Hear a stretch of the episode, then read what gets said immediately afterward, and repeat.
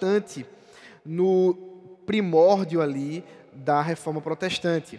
Quando Martinho Lutero, depois de ter afixado as 95 teses é, lá na, na, nas as portas né, da, da catedral, da, da, melhor, da capela, era uma pequena capela da Universidade de Wittenberg, ele, não tendo, claro, obtido êxito na proposta que ele queria, afinal de contas, ele queria discutir com os católicos, né, com os seus pares, os padres, sobre o assunto, não conseguindo fazer isso, ele continuou os seus estudos. Na época, ele estava como professor da Universidade de Wittenberg, era uma universidade muito, é, é, muito recente. Ele era um, um jovem professor, tendo terminado o seu doutorado há pouquíssimo tempo, e a universidade mesmo era uma universidade que não tinha tanta importância para a igreja, tanta importância para a Europa e ele continuou fazendo seus estudos juntamente com seus alunos,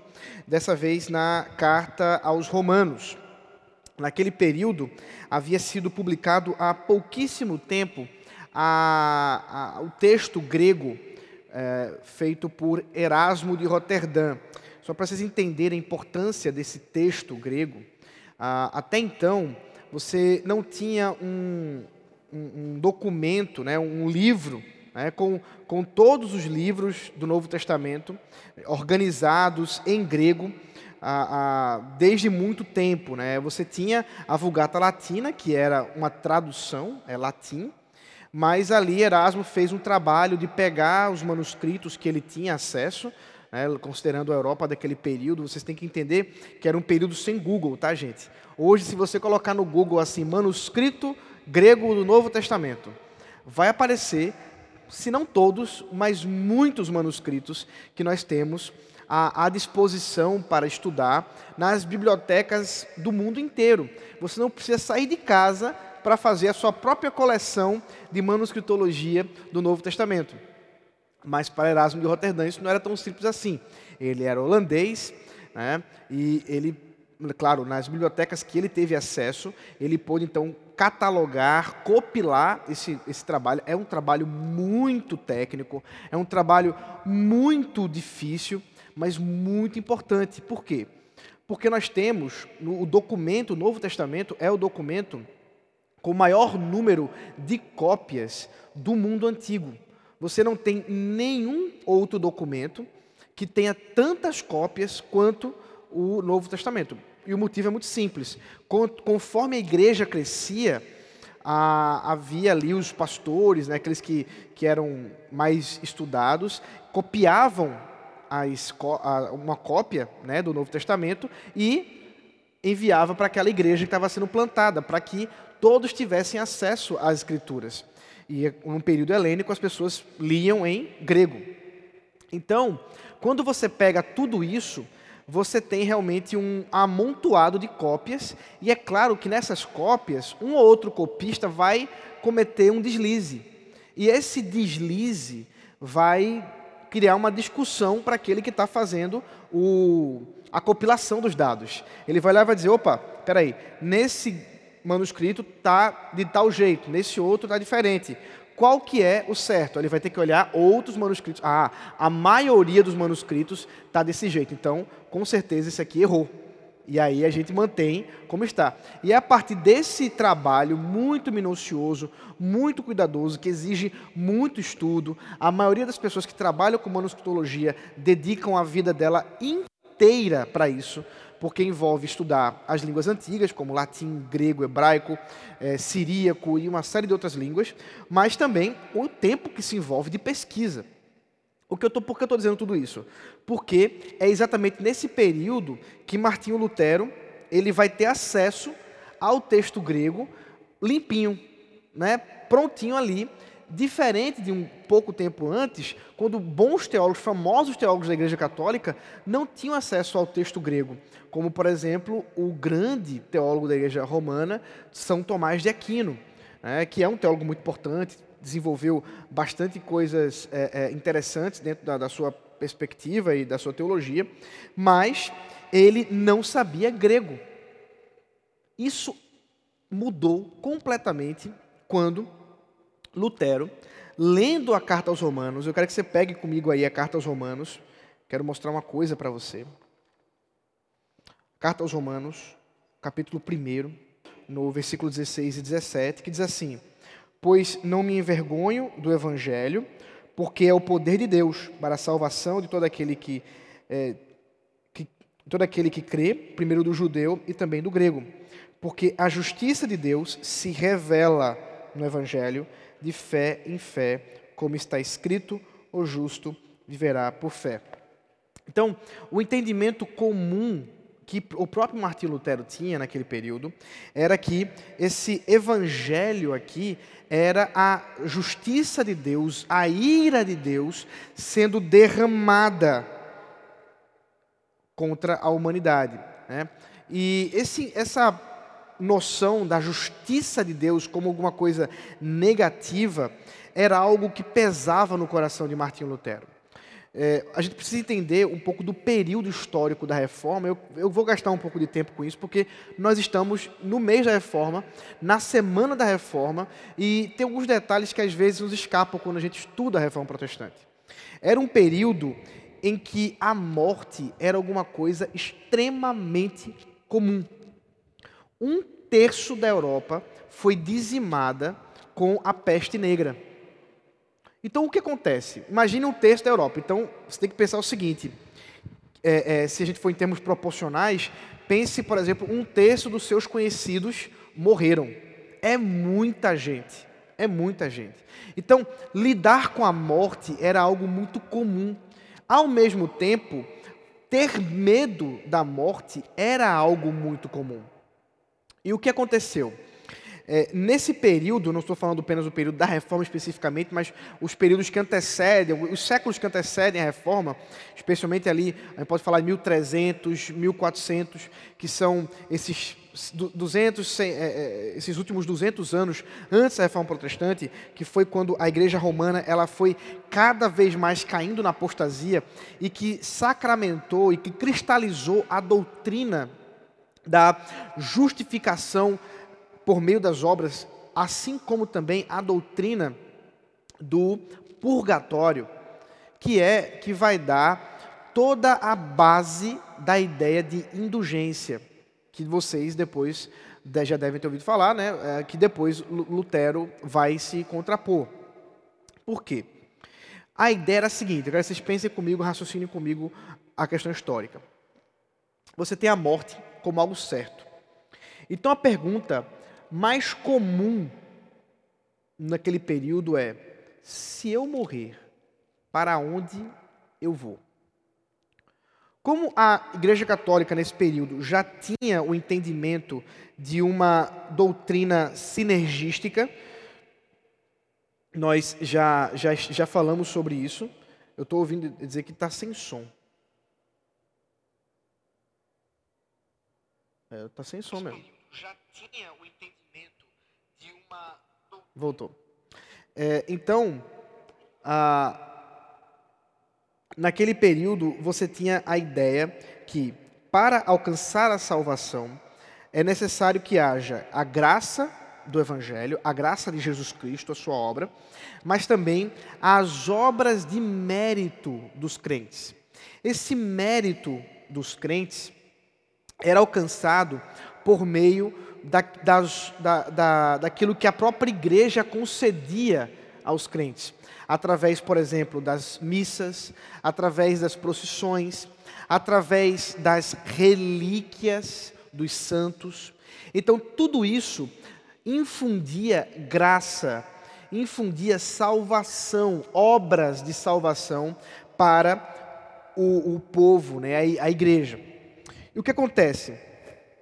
com a, a, a, o decorrer do tempo, a pergunta fundamental, se eu morrer agora, para onde eu vou, ela foi respondida pela igreja da seguinte forma: como a gente não pode assegurar que no tempo de vida nós realmente tivemos obras o suficiente para purgar os nossos pecados, considerando que o sacrifício de Cristo não é o suficiente, então é necessário que as almas, após a morte, estejam indo para um outro local, local para que ali elas purguem ou expurguem os seus pecados. E o nome desse local é purgatório.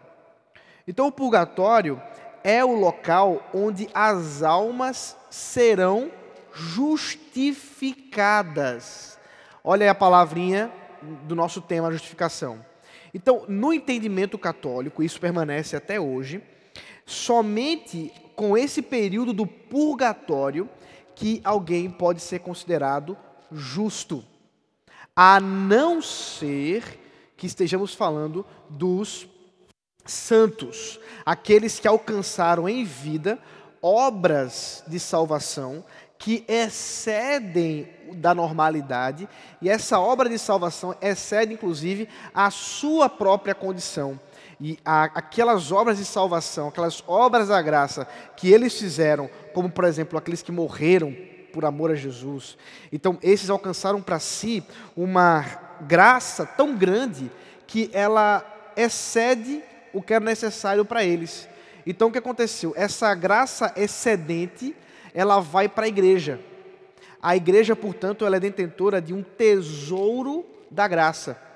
Esse tesouro da graça está distribuído nas obras da igreja para com seus fiéis, como, por exemplo, as relíquias.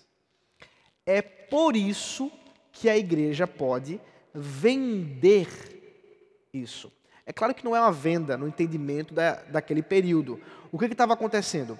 As pessoas, ao darem uma oferta para a igreja, uma oferta de valores é, é, variados, ela recebia por parte do Papa, assinado né, pelo Papa, pelos sacerdotes, uma carta de indulgência, um documento que atestava que o tempo dela no purgatório seria diminuído, porque ela recebeu a graça para isso.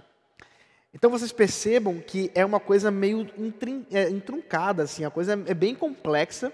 E é nesse tempo que Lutero olha para tudo isso e encontra o texto aqui em grego e ele descobre que a justiça referida aqui não é a ira de Deus, mas a obra de Deus em justificar o pecador, em torná-lo justo, revelando isso pela fé.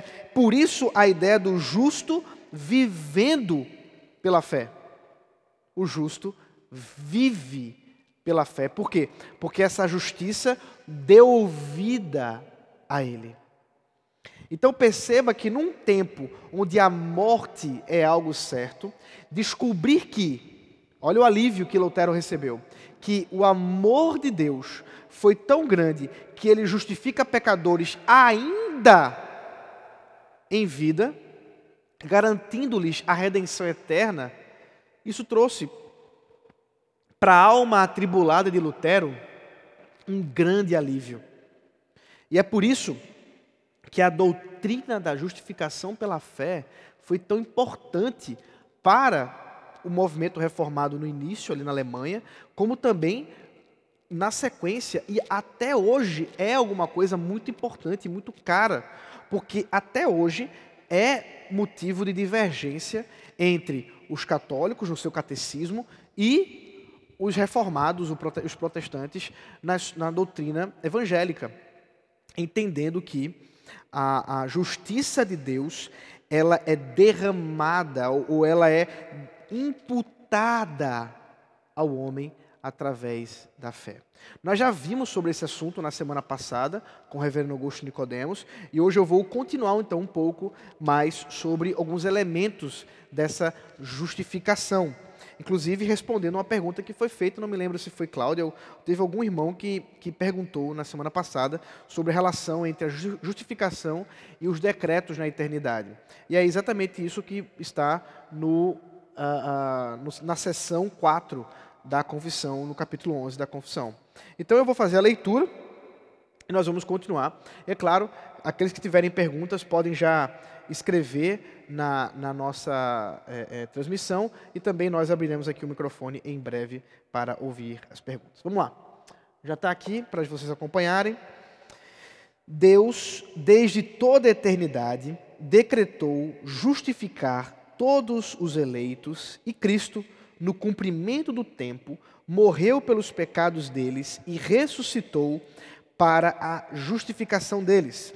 Contudo, eles não são justificados enquanto o Espírito Santo, no tempo próprio, não lhes aplica de fato os méritos de Cristo. Aqui então responde bem a pergunta que foi feita, que, bom, se nós temos os decretos de Deus, e Deus já decretou a justificação, nós poderíamos dizer que os eleitos já foram justificados? A resposta na seção 4 é não. Porque nós temos aqui o processo trinitário, vocês devem estar observando isso aí. O processo trinitário é Deus decretou na eternidade, Cristo cumpriu no tempo e o Espírito Santo, no tempo próprio, aplica essa ação. Então vamos por partes. Primeiro, a, a ideia de uma justificação na eternidade, ou tendo sido decretada. Veja Gálatas capítulo 3, verso 8.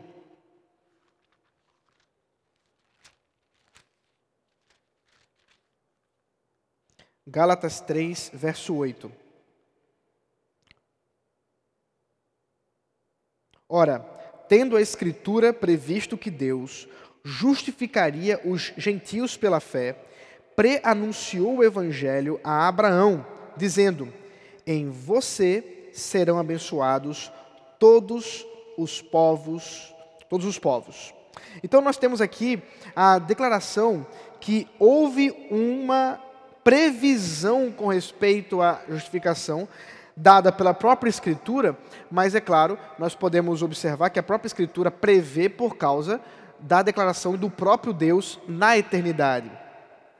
Essa ideia você pode ver também em Romanos capítulo 8, verso 30.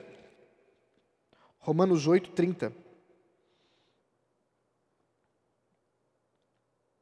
E aos que predestinou, a esses também chamou, e aos que chamou, a esses também justificou, e aos que justificou, a esses também glorificou. Então, observe que há uma relação, sim, entre o decreto na eternidade e a justificação.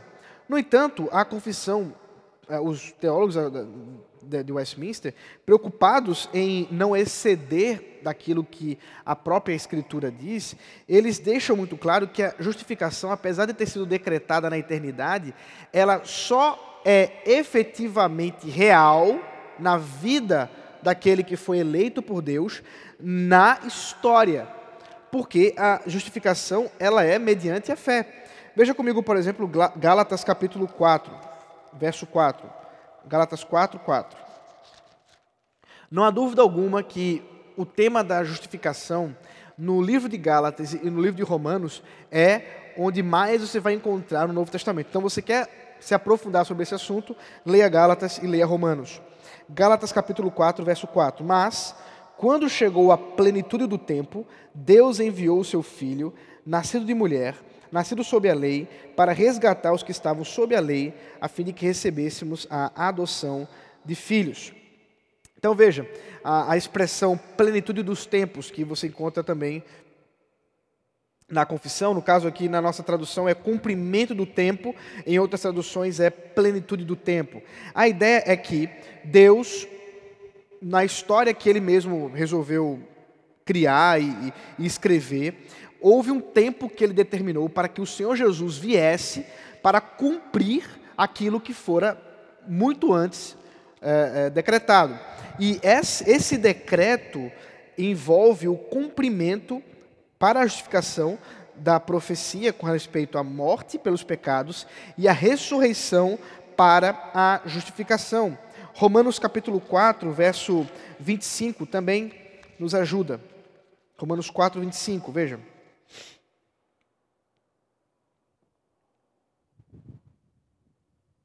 Deixa eu ler aqui a partir do 22. Assim, também isso lhe foi atribuído para a justiça.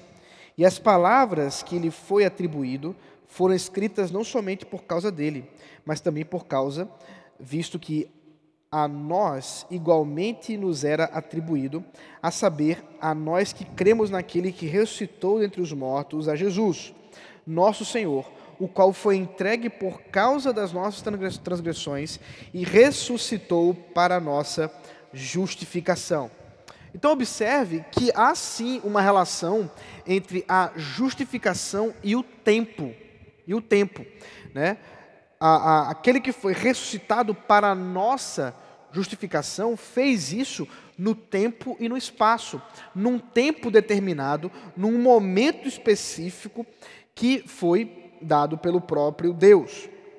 No entanto, tem um passo a mais. Então, nós temos o decreto da eternidade, o cumprimento desse decreto inicialmente pela morte e ressurreição de Cristo para a justificação, mas essa justificação ela só vai realmente ser aplicada através da obra do Espírito Santo, porque a justificação é somente pela fé. Então é necessário que o Espírito Santo derrame a graça de ressuscitar o morto, como nós já vimos isso, o chamado eficaz, né? aquele de dar vida àquele que estava morto e concedendo a esse que estava morto a fé. Fé essa que é um dom de Deus. E a partir do momento que aquele homem, antes pecador, antes ímpio, antes incrédulo, antes morto nos seus pecados, mas agora vivo para Deus, ele passa a crer em Cristo e passa a crer na obra de Cristo, na sua morte e na sua ressurreição, então a justiça de Cristo é imputada nele.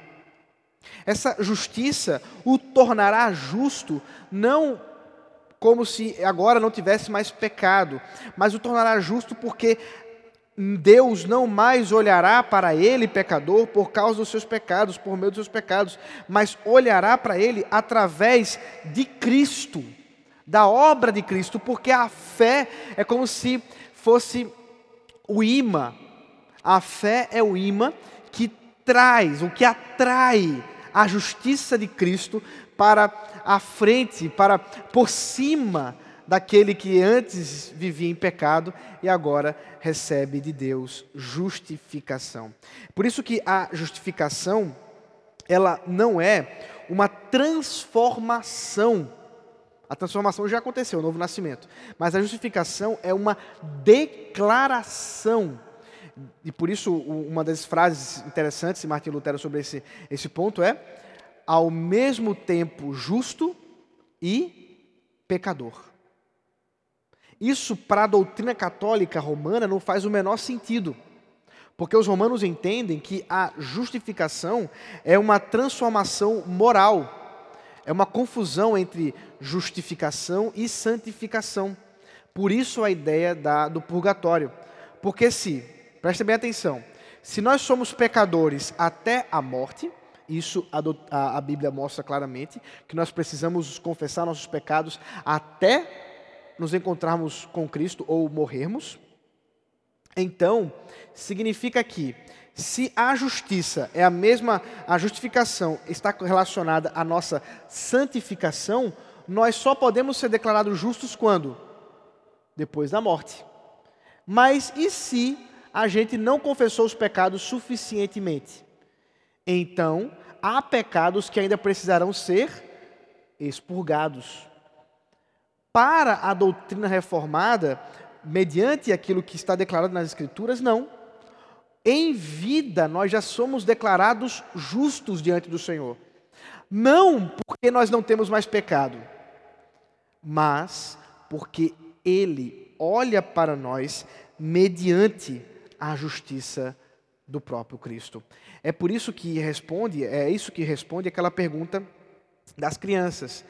Tá, por que Jesus não veio com 33 anos para o mundo e foi para a cruz morrer? Não teria sido mais fácil? O que ele fez durante esses 33 anos? Cumpriu a lei. Cumpriu a lei para que, sendo achado justo, tendo cumprido a lei que nós não poderíamos cumprir, nós cumpríssemos a lei nele, por meio da sua morte e da sua ressurreição. Veja comigo aqui uh, Romanos, não, desculpe, Gálatas capítulo 2, verso 15 ao 16. Gálatas 2, 15 ao 16. Nós, judeus por natureza, e não pecadores dentre os gentios, sabendo contudo que o homem não é justificado por obras da lei, e sim mediante a fé em Jesus Cristo, também temos crido em Cristo Jesus, para que fôssemos justificados pela fé em Cristo, e não por obras da lei, pois, as, pois, pois por obras da lei ninguém será justificado. Então, o que está por detrás dessa doutrina? Por isso que nós não confundimos santificação, que envolve obras, com a justificação. A justificação não tem nada a ver conosco. Nós não podemos fazer nada para sermos justificados. Apenas crer que é uma obra do Espírito Santo em nós, que nos habilita a ver, a enxergar. Crer é o ato de ver. É por isso que há um contraste entre viver pela fé e viver por aquilo que nós enxergamos. Porque a fé é como se fossem os olhos espirituais abertos, e cegos não podem abrir os seus próprios olhos. Então, o que é a fé? A fé é essa capacidade espiritual de depositar em Cristo a sua esperança última, a, a, depositar na obra de Cristo todas as suas expectativas. Isso só é possível se você enxergar Cristo, se você enxergar a Sua palavra. É por isso que a, a obra do Espírito Santo em nos fazer enxergar pela fé e, e, nos fazer contemplar o Senhor Jesus Cristo é alguma coisa que não podemos fazer. Não pode ser por obras. Ninguém pode enxergar Jesus Cristo se os seus olhos não forem abertos pelo próprio Espírito Santo. E a partir do momento que ele passa a enxergar Jesus, passa a ver Cristo como seu Senhor e passa a crer nisso para a sua vida, ele é tornado um justo. Declarado justo, para ser mais exato. Ele é declarado justo. E por isso, justificação pela fé e não por obras da lei. E é por isso que nós podemos gozar da justificação nessa vida. E podemos dizer: em Cristo eu sou justo. Em Cristo eu sou justo. E ao dizermos isso, nós não estamos de forma alguma é, trazendo qualquer mérito, porque, como vocês estão vendo, o mérito da justificação é todo de Cristo. Solos Christus.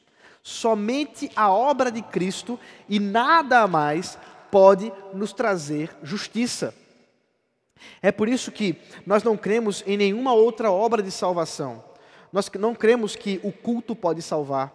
Nós não cremos que a, a ceia, a Eucaristia pode salvar. Nós não cremos que o batismo pode salvar.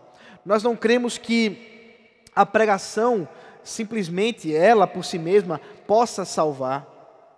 Nós não cremos que a, a, as obras de caridade possam salvar. Nada disso pode salvar. Somente a obra do Espírito Santo de Deus, naquele pecador miserável, incapaz, morto nos seus próprios pecados, que recebe a obra de Cristo já feita, já no tempo e no espaço, já, já cumprida e agora aplicada nele. E uma vez que o Espírito Santo aplica essa obra maravilhosa da justiça, da justificação, está feito o trabalho, está salvo, está justificado. Então, o que é a justificação, queridos? Para termos bem simples, para deixar vocês aqui bem esclarecidos sobre esse ponto.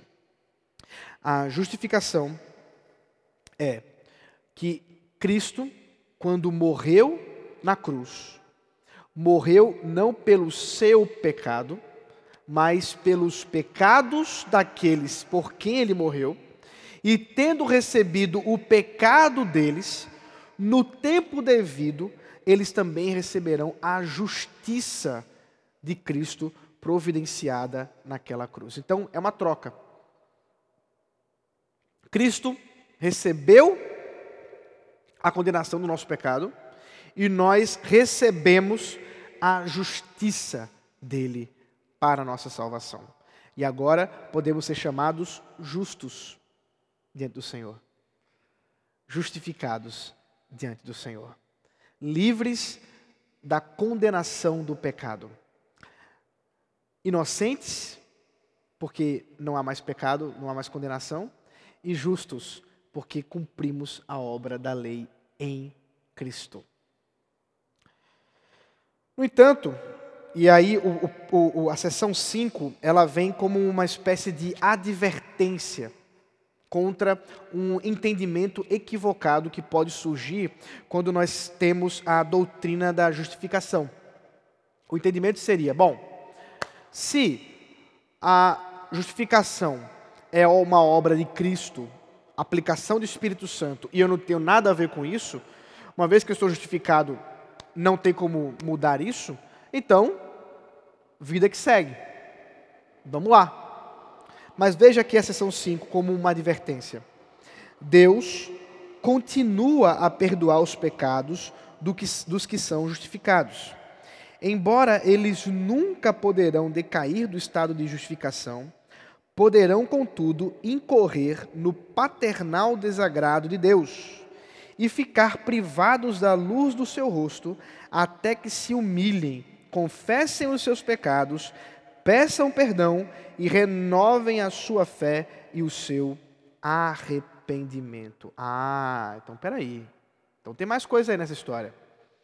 Eles são justificados, os crentes foram justificados realmente em Cristo, o Espírito Santo aplicou nos seus corações essa obra, mas é fundamental que os crentes continuem se arrependendo dos seus pecados. É fundamental que eles continuem lutando contra o pecado. É fundamental que eles continuem sendo inimigos do pecado. E Cristo continuará, Deus continuará perdoando os pecados daqueles que se arrependem.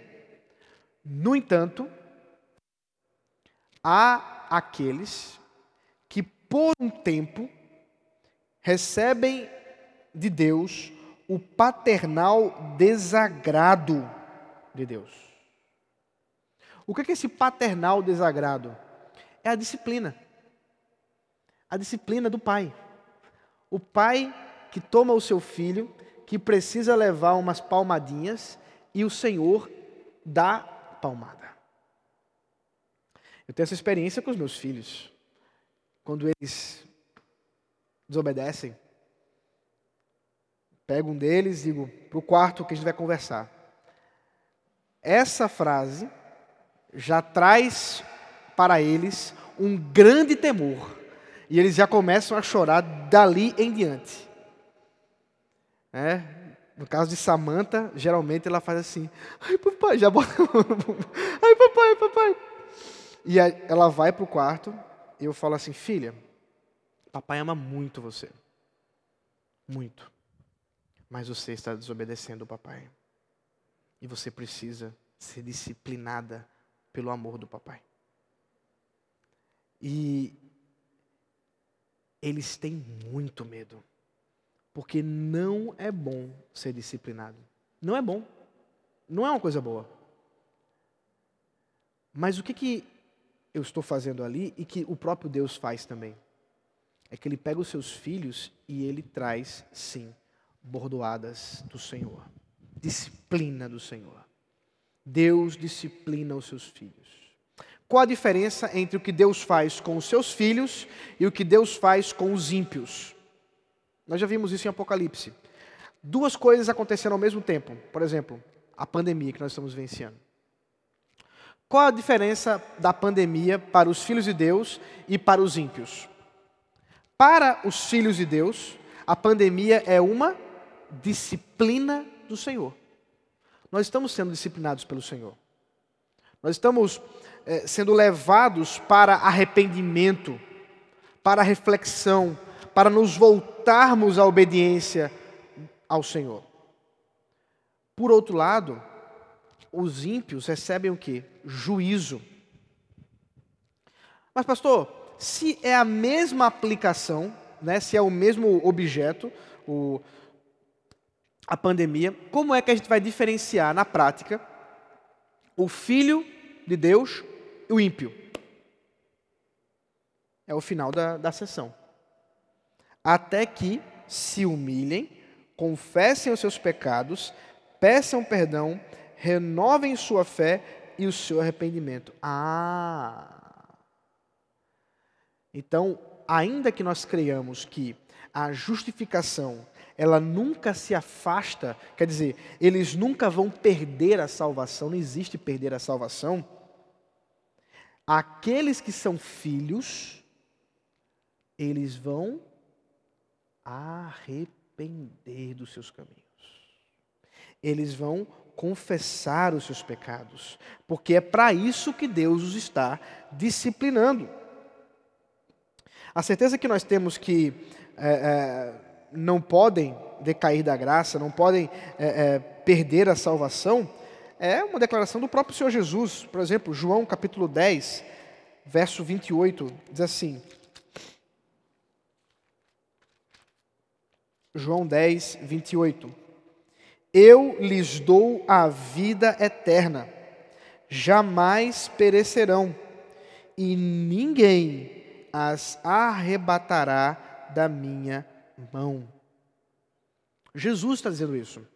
Quem pode arrebatar da mão do Senhor os seus filhos, as suas ovelhas? Quem pode? Ninguém pode.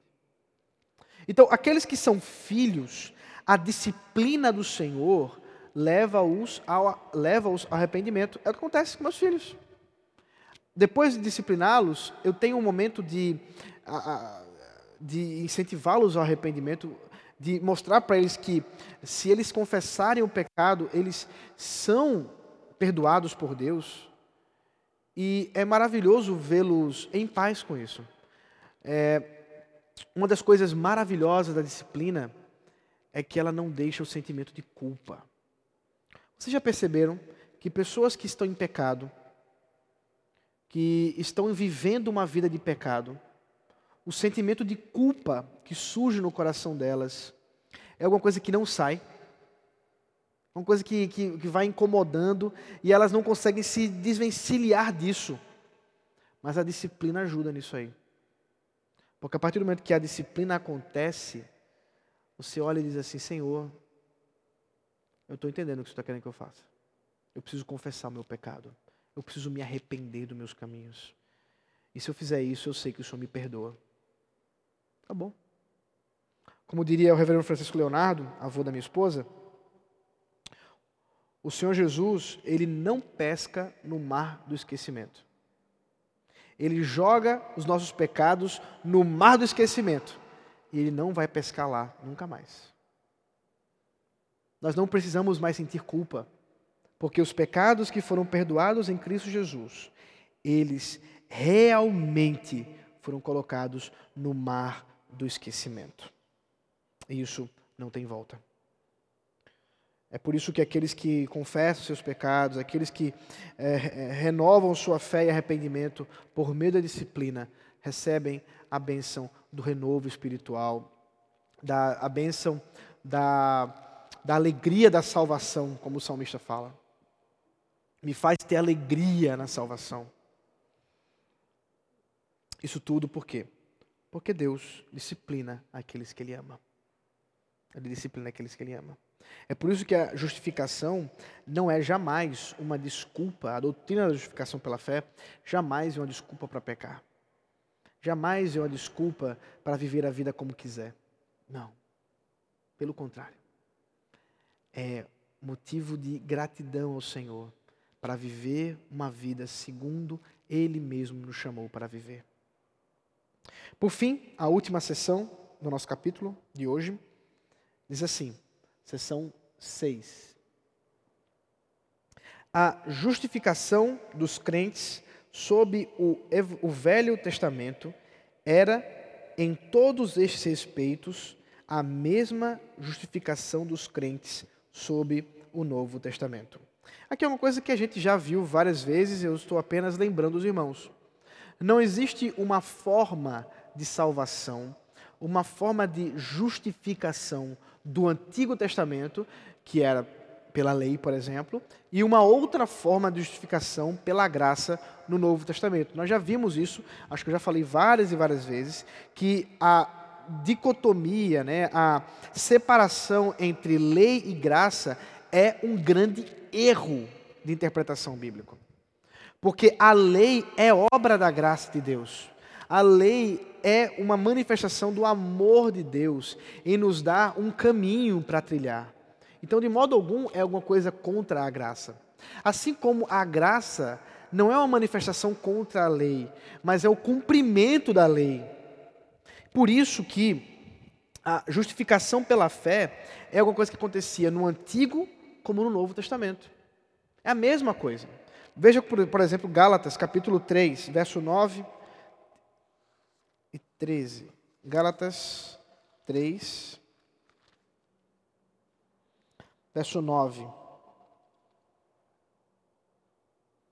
De modo que os que têm fé são abençoados com o crente Abraão, pois todos os que são das obras da lei estão debaixo de maldição, porque está escrito: Maldito todo aquele que não permanece em todas as coisas escritas no livro da lei para praticá-las. E é evidente que, pela lei, ninguém é justificado diante de Deus, porque o justo viverá pela fé. Paulo está fazendo aqui a mesma citação. Ora, a lei não procede de fé, mas aquele que observar os seus preceitos, por eles viverá. Aí agora preste atenção, 13 e 14. Cristo nos resgatou da maldição da lei, fazendo-se Ele próprio maldição em nosso lugar. Porque está escrito: Maldito todo aquele que for pendurado em madeiro, para que a bênção de Abraão chegasse aos gentios em Cristo Jesus, a fim de que recebêssemos pela fé o Espírito prometido. Então, observe que não há nenhum contraste aqui entre a, a, forma de salvação de Abraão, por exemplo, como Abraão foi justificado, e a forma de salvação nossa hoje no Novo Testamento. Antes, seja no Antigo, seja no Novo, todos foram justificados pela obra de Cristo. Qual a diferença? A diferença é que no Antigo Testamento, a fé era naquilo que iria acontecer. Então, os seus olhos eram abertos para enxergar as promessas. Agora, os nossos olhos são abertos para enxergar o cumprimento dessas promessas. A nossa diferença entre os irmãos do Antigo Testamento e nós, pós-Novo Testamento, é apenas o direcionamento do olho. Enquanto eles olhavam para frente, nós olhamos para trás. Mas todos nós somos justificados pela fé na obra e na pessoa do Senhor Jesus Cristo. Queridos, a doutrina da justificação, como eu disse, ela é muito importante para a, a, doutrina reformada, para a história da igreja evangélica protestante, porque ela realmente foi um retomar de alguma coisa que tinha sido perdido há um bom tempo. No caso de Lutero, ele vai enfatizar claramente que as ênfases que Agostinho, outros pais da igreja deram, tinham sido realmente esquecidas naquele momento da igreja é, católica. E, portanto, era necessário que se voltassem os olhos para as Escrituras para ver as bênçãos do Senhor da salvação.